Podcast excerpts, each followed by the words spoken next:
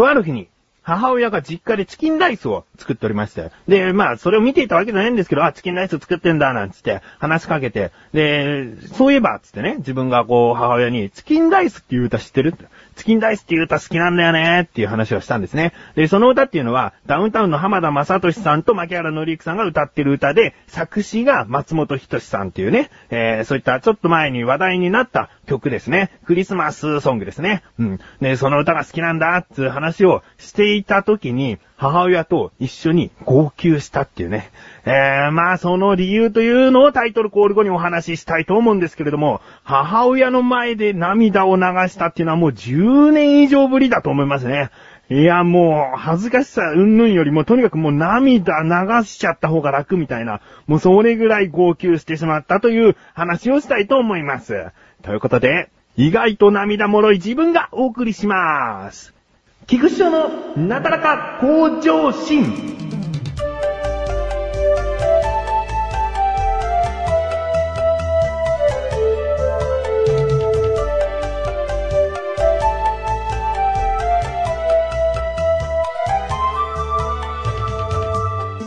まず、キンライスっていう歌がどういう歌かというと、最初はまあ親孝行ってなんだろうっていうようなところから入って、えー、親に気を使ってたっていうような話をしてるんですね。で、最後の方では、もう今は贅沢もできるんだけど、その時の気持ちを大切にしたいなとか、えー、大事にしなきゃなっていうようなことを歌ってる歌なんですね。うん。で、母親にですね、どんな番組かっていうことを説明したんですけれども、あの、テレビ番組でダウンタウンさんが出ていらっしゃる番組で、まあ、とある感動的なエピソードを話して涙を流してくださいっていうようなコーナーだったんですね。だから泣ける話っていうのは当たり前なんだけども、その話がですね、自分としても思い出しても泣けてくるっていうような話だったんで、で、それを母親に話すって、口に出すっていうのは初めてのことだったんだけど、もうなんか話しているうちに鮮明に思い出してきて、もう涙が止まらなくなっちゃったんですよね。もう話の途中なのに、その泣いてるから声が出ないっていうか、もうそれほどの号泣しながらの、その話だったんですよ。で、内容がですね、もうもちろんこの聞いてらっしゃる方にも少しでも分かってもらいたいなと思うんで、お伝えしますけれども、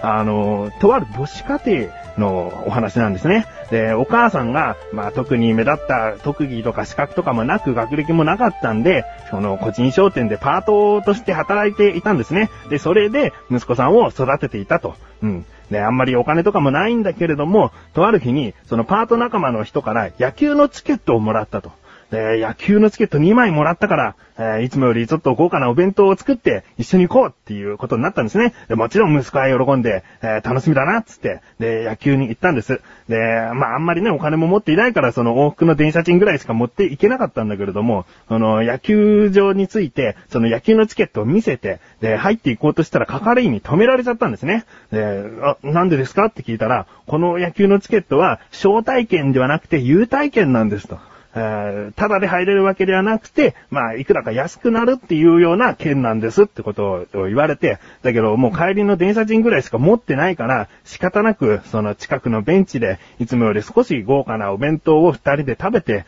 で、そのまま電車に乗って帰っていったっていうことだったんですね。うん。で、まあ、その帰りの電車でですね、あまりにもこう、沈黙の時間が過ぎてしまったんで、その息子が、楽しかったね、つったんですね。そしたらお母さんが、お母さんバカでごめんねって言ったんですよ。で、息子が言うにはお母さんその時涙を流していたけども、あの時のお弁当はいつもよりとっても美味しかったんだよっていうことをその話して、で、その後ろにかかる曲が先ほど話したチキンダイスの歌だったんですね。えー、もうね、この流れがですね、今、涙流さずに済みましたけれども、もう何回もこう、ラジオで話すことで、えー、頭の中でストーリーこうだったなっていうのを思い出しながら話してるから大丈夫なのかもしれないですけれども、母親にこう向けて話してる時っていうのは、久しぶりに自分も思い出しながら話してるから、もう本当に涙が止まらなくて、えー、もうその話をし終わった後も、二人が沈黙になっちゃって、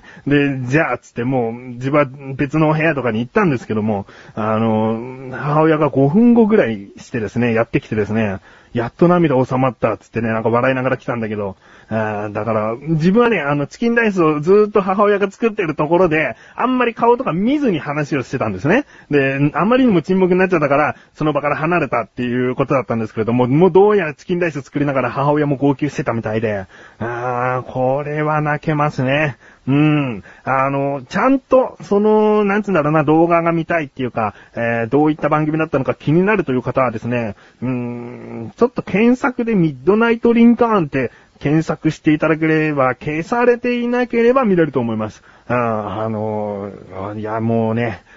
あれは3年に1回とかね、そんぐらいのペースで見てったらもう見るたんびに号泣できるですよね。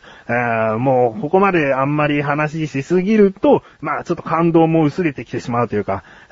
たまにこうふと思い出すと、こう泣ける話なんじゃないかなと思います。気になるという方はですね、ミッドナイトリンカーンってね、全部カタカナで動画を検索してみてください。帰ってきて、口餌ラジオ手を洗って、靴屋さラジオ。晩ご飯を食べて、口屋さラジオ。お風呂に入って、口屋さラジオ。テレビを見て、口屋さラジオ。布団に入って、寝るよ、おやすみ。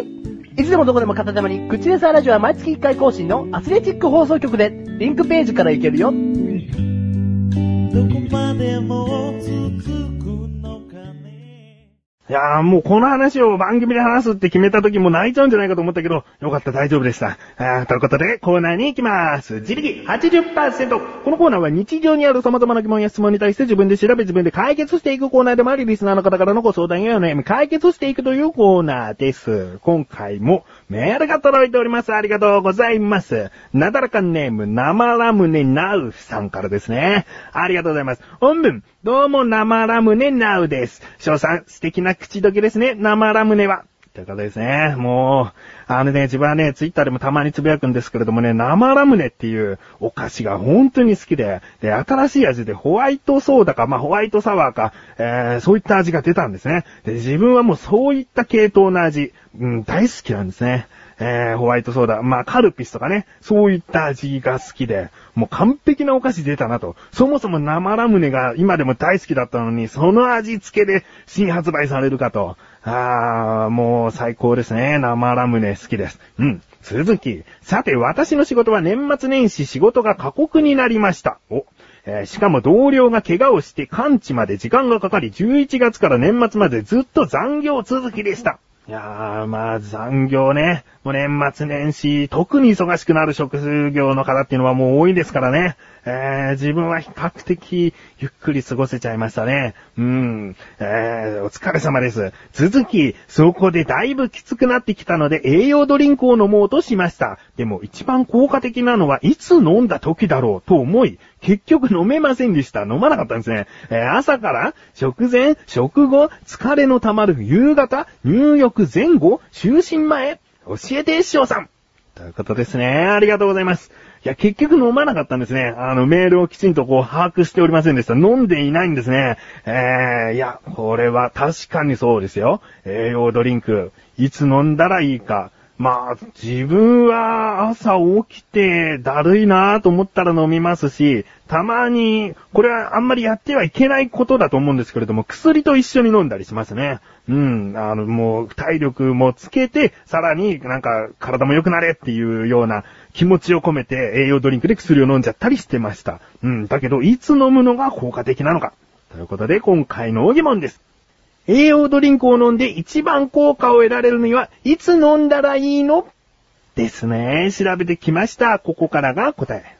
まず、栄養ドリンクを飲んで一番効果が得られるということを感じるには、まあ入っている栄養分が一番吸収できるその時はいつかってことを考えればいいわけですよね。うん。で、よくですね、栄養ドリンク飲んだ後おしっこが黄色いっていうような、えー、ことって多いと思うんですね。まあ人によるかもしれませんが自分はたまにあります。その時っていうのは、その栄養ドリンクの栄養分が吸収されずにおしっことして出てしまっているから黄色くなってしまってるんですね。だから、えー、栄養ドリンク飲んだけど、おしっこの色はいつもと同じであれば、あ、それだけ体内に吸収されたんだなということになるそうです。うん。で、まあ、その吸収量というのがですね、どうやらその、まあ、1日1本って言われちゃうから、出された時に1本をグイッと飲み切っちゃいがちなんですけれども、あの、ちょっとずつちょっとずつ飲んでいくことで、少量少量をちゃんと体内で吸収してくれるみたいなんです。だから、飲む時はいつがいいのかってなると、いいところはいっぱいあるんですね。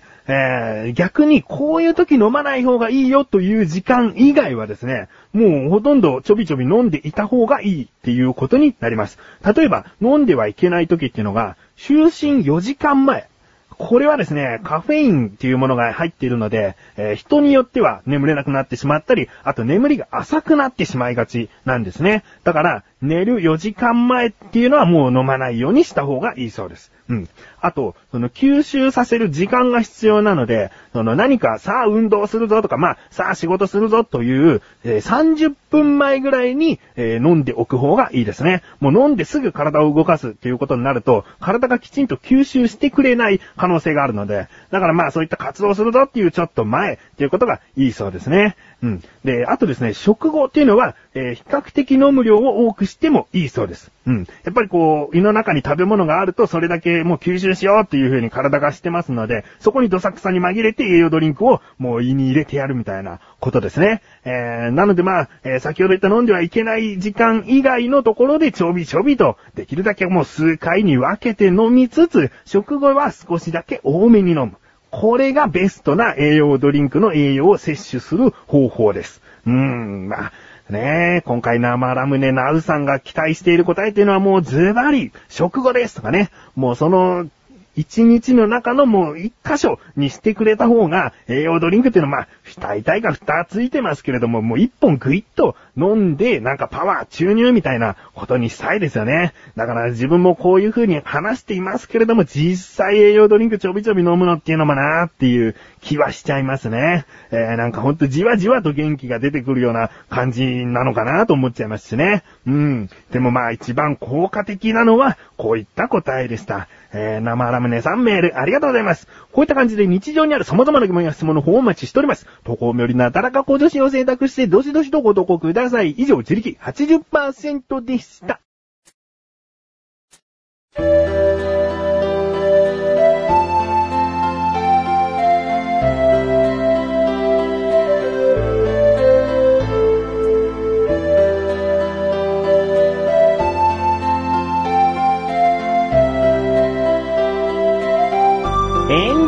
です。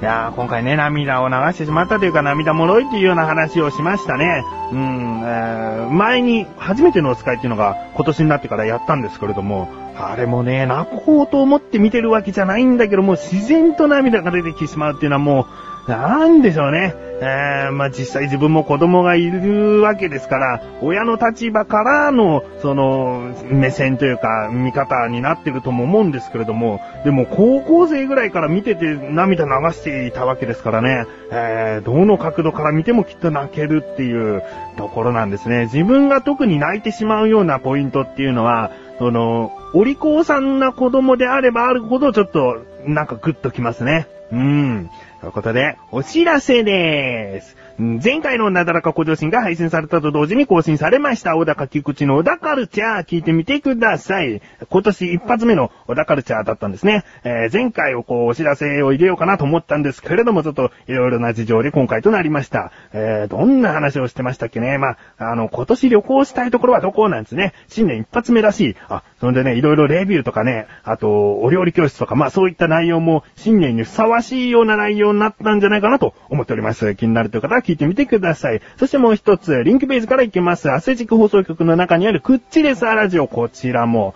2012年一発目更新されました。これはあの、このなだらか向上心が配信されたと同時の更新ですね。うん。えー、まあ、あの去年ですね、えー、一緒にやっているマシルという男が漫談チャレンジをやるよっていうね、えー、ことで、漫談チャレンジというものに、えまあ、チャレンジ、チャレンジじゃないな、もうやっていますけれども、えー、他にもですね、新コーナー。まあ、ここの話は、えー、もう聞いていただきたいですね。えー、新コーナーということで、もうメールをいっぱい募集しておりますので、えー、ぜひ聞いて、もうそのコーナーだけでもいいです。え、聞いてですね、メールをいただけたら嬉しいなと思っております。ということで、なだらか小女子は毎週水曜日越しです。それではまた次回、お相手は菊池翔でした。メガネとマーニともあるよ。お疲れ様です。